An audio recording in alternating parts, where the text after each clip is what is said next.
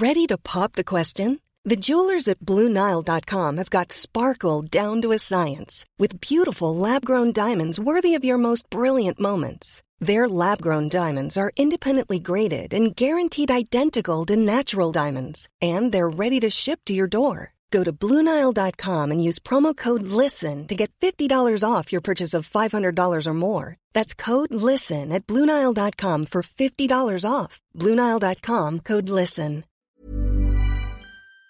Est-ce que le vin de Bordeaux n'a jamais changé? Si, il a toujours changé. D'abord parce que le consommateur lui change, donc le vin s'adapte au consommateur aussi. Donc il ne faut pas s'inquiéter de ça, je pense. Ça sera aux vinificateurs, aux vignerons, aux négociants, aux consommateurs, finalement, de trouver ce juste équilibre entre finalement l'offre et la demande.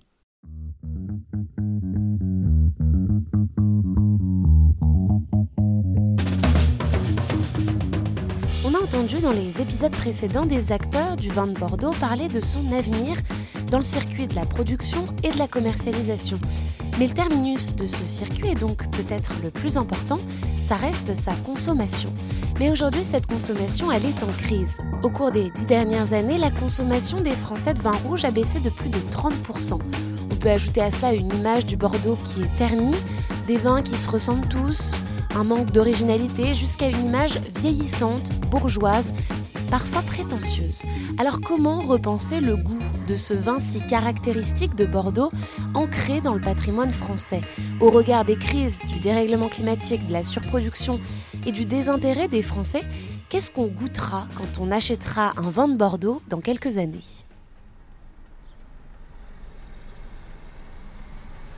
Donc on est de retour dans la voiture, cette fois-ci pour aller où ça Elsa?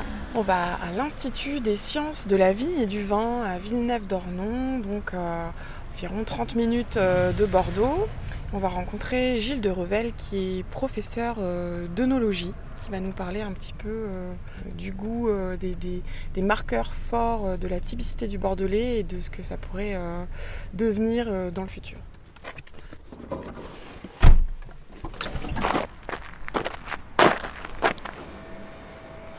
Accueil, c'est là. Bonjour, on a rendez-vous avec monsieur de Revel. Bonjour. Allez, euh, donc là c'est les labos, là c'est les bureaux. Voilà, je suis Gilles de Revel, je suis professeur, enseignant-chercheur à l'ISVV, l'Université de Bordeaux, et ancien doyen de la faculté d'énologie. Euh, est-ce que vous pouvez commencer par nous expliquer euh, les marqueurs principaux d'un Bordeaux, ce qui fait sa, ce qui fait sa typicité, son caractère, euh, comment on sait qu'on a affaire à un Bordeaux quand on déguste un verre de vin? Alors, votre question est intéressante parce que quand vous me dites Bordeaux, moi je sais, mais c'est pas évident puisque vous ne donnez pas la couleur du vin.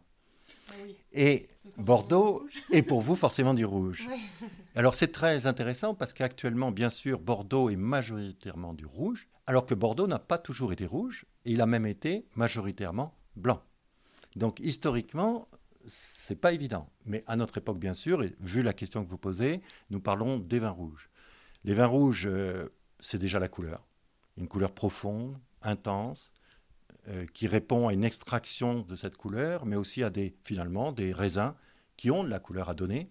Et cette couleur est bien sur la pellicule du, raisin. La pulpe du raisin n'est pas rouge, hein, c'est bien la pellicule. Donc c'est toute l'action du vinificateur qui va faire extraire cette couleur de la pellicule vers le jus. Donc le vin est rouge, il est intense, il est peut-être même jusqu'à noir dans les très grands millésimes, les très grands crus, les très grandes extractions. Il est aromatique, un arôme qui est essentiellement du fruit, mais aussi des épices. Donc c'est un mélange de fruits, d'épices, et puis on va mixer ça à du bois. Et puis surtout, Bordeaux, c'est la bouche. Bordeaux, c'est la structure. Bordeaux, c'est le toucher d'un vin, qui est donc euh, cette structure tannique mais qui ne doit surtout pas être agressive.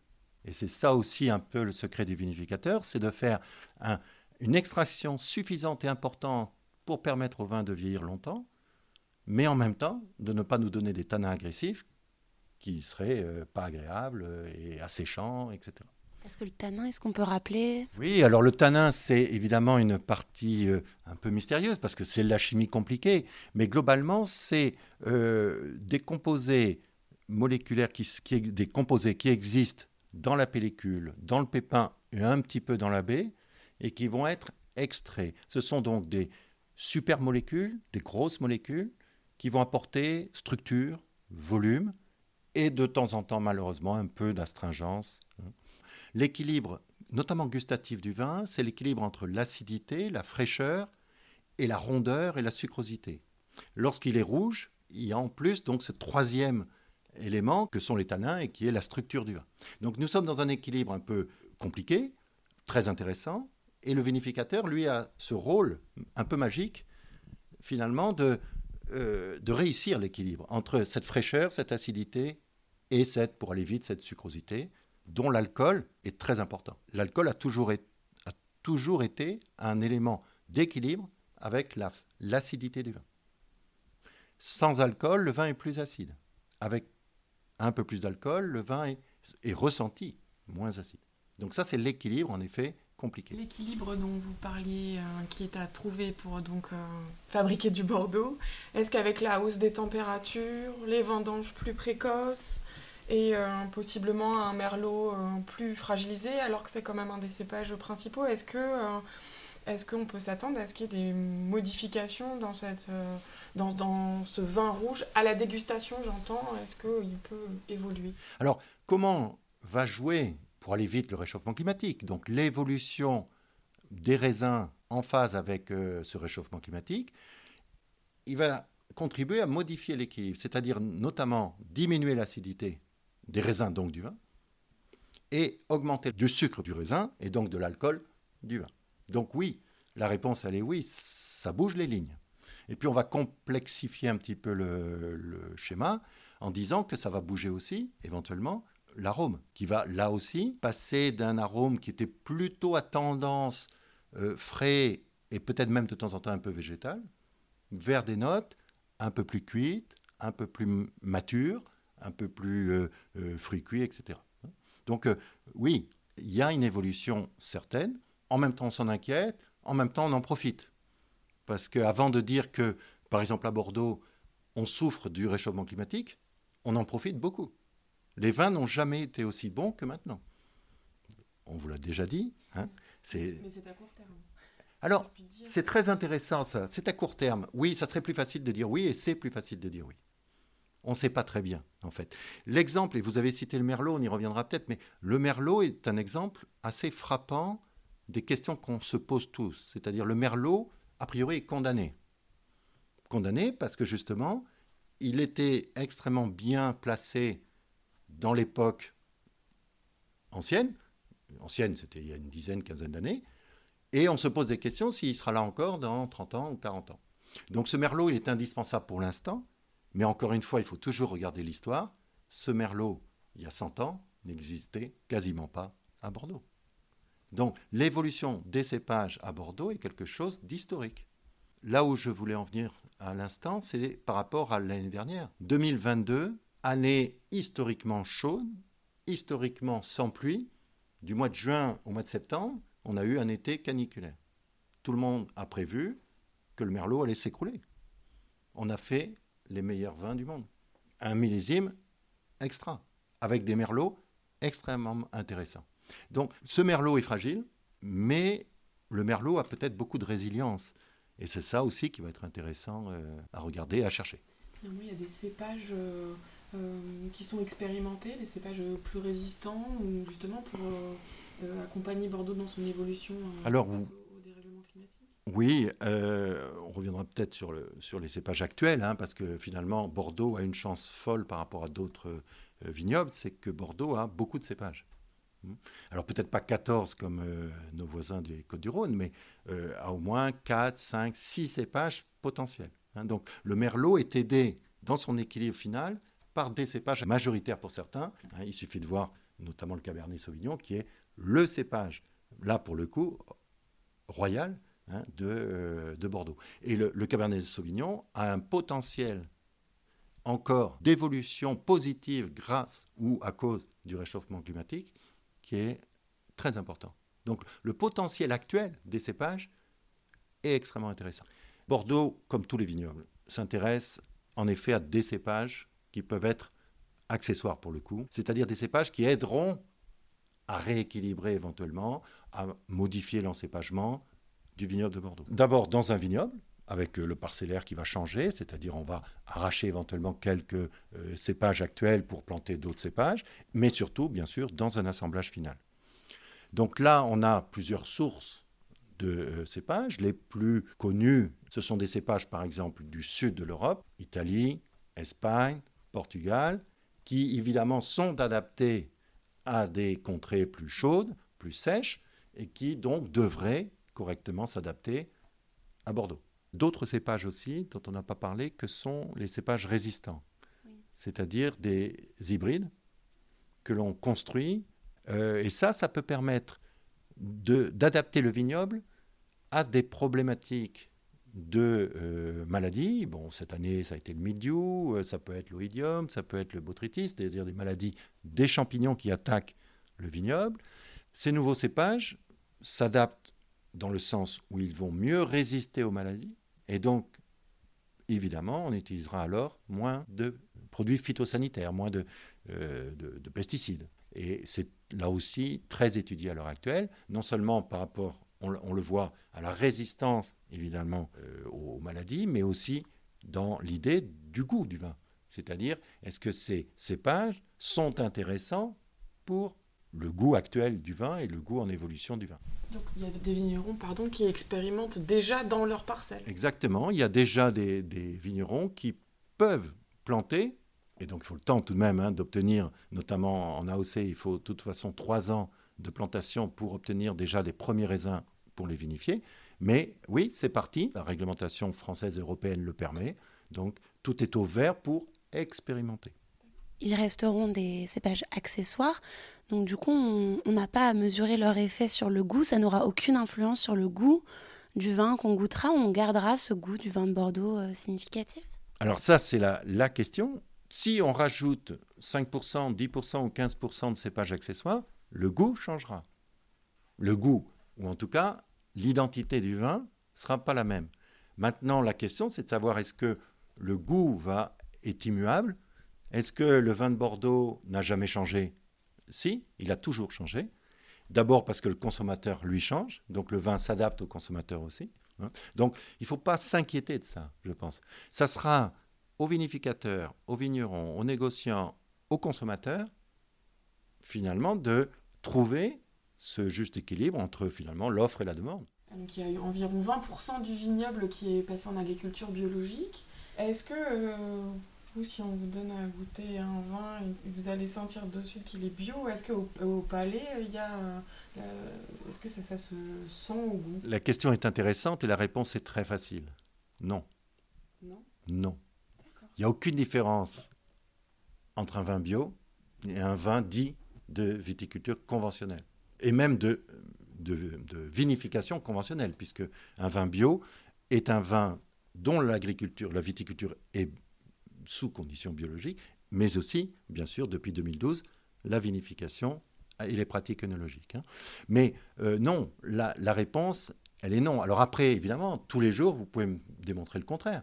Vous pouvez me faire goûter un vin bio et un vin dit conventionnel, et il y a des différences. Mais parce qu'il y a des différences entre deux vins, d'accord? Mais il n'y a pas, et sans doute tant mieux, il n'y a pas un signe dans le goût du vin qui nous dit que le vin est bio question qu'on se posait quand même, parce que je pense qu'il y a quand même encore des idées reçues sur le fait qu'un vin bio est peut-être euh, moins bon, moins structuré peut-être, moins complexe. Euh. Non, absolument pas. Euh, tout dépendra de ce qu'on fait du raisin et du vin.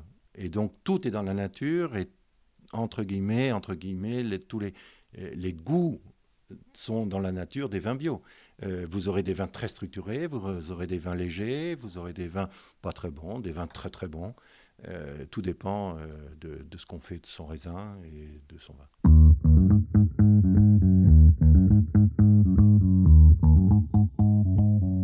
il va y avoir pas mal de surprises quoi, finalement dans les prochaines années, dans ce qui peut se passer. on ne peut pas vraiment dire le vin ressemblera à ça, ça et ça, parce qu'il y a plein de critères dont on ne maîtrise pas les, Certainement, euh, certainement, mais il faut le voir, c'est pas une révolution.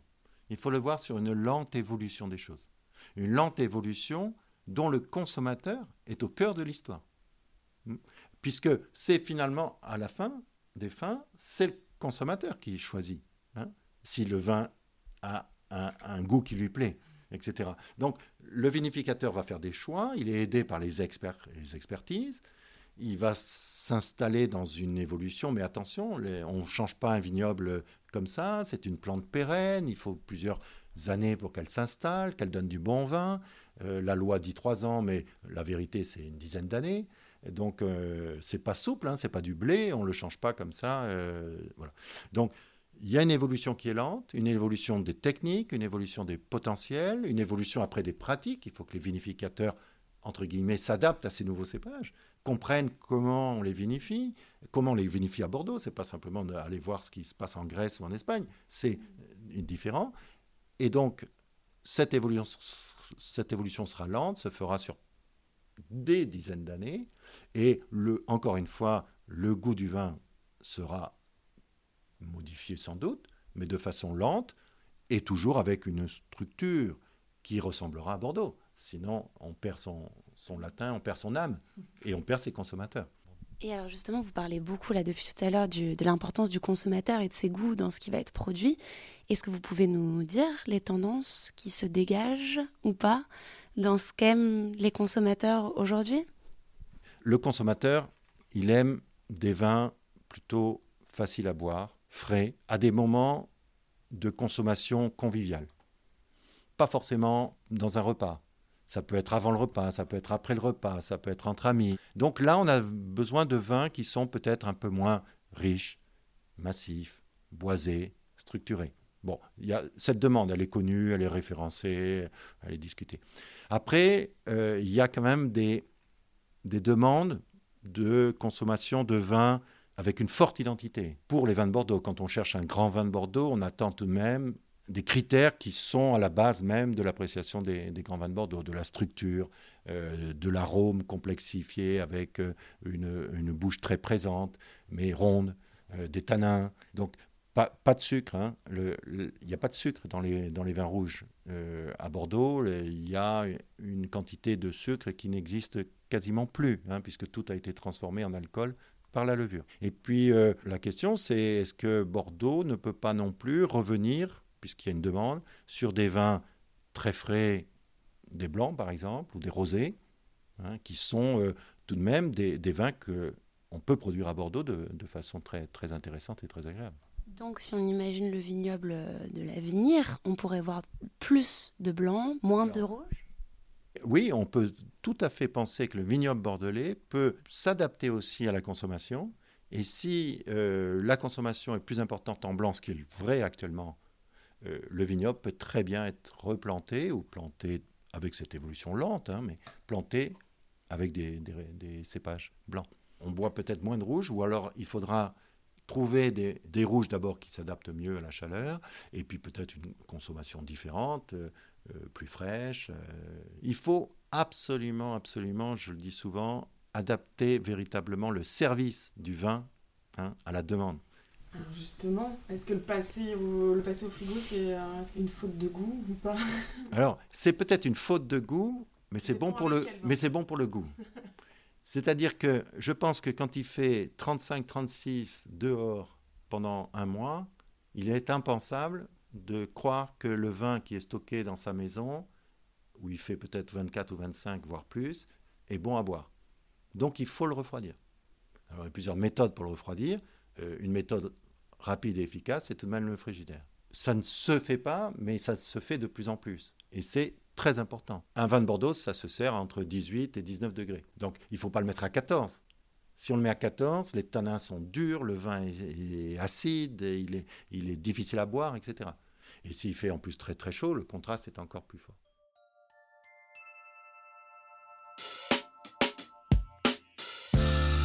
L'avenir du goût du vin de Bordeaux dépendra donc surtout des consommateurs, de ce qu'ils aimeront dans quelques années.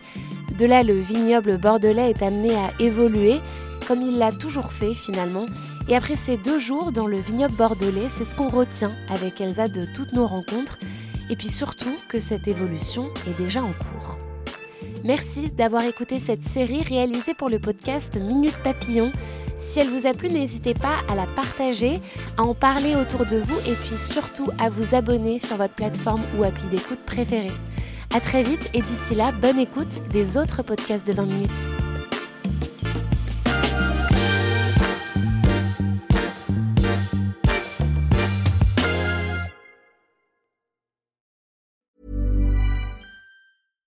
Mom deserves the best, and there's no better place to shop for Mother's Day than Whole Foods Market. They're your destination for unbeatable savings, from premium gifts to show-stopping flowers and irresistible desserts. Start by saving 33% with Prime on all body care and candles. Then get a 15-stem bunch of tulips for just $9.99 each with Prime. Round out Mom's menu with festive rosé, irresistible berry chantilly cake, and more special treats. Come celebrate Mother's Day at Whole Foods Market. Hey, it's Paige DeSorbo from Giggly Squad. High quality fashion without the price tag. Say hello to Quince.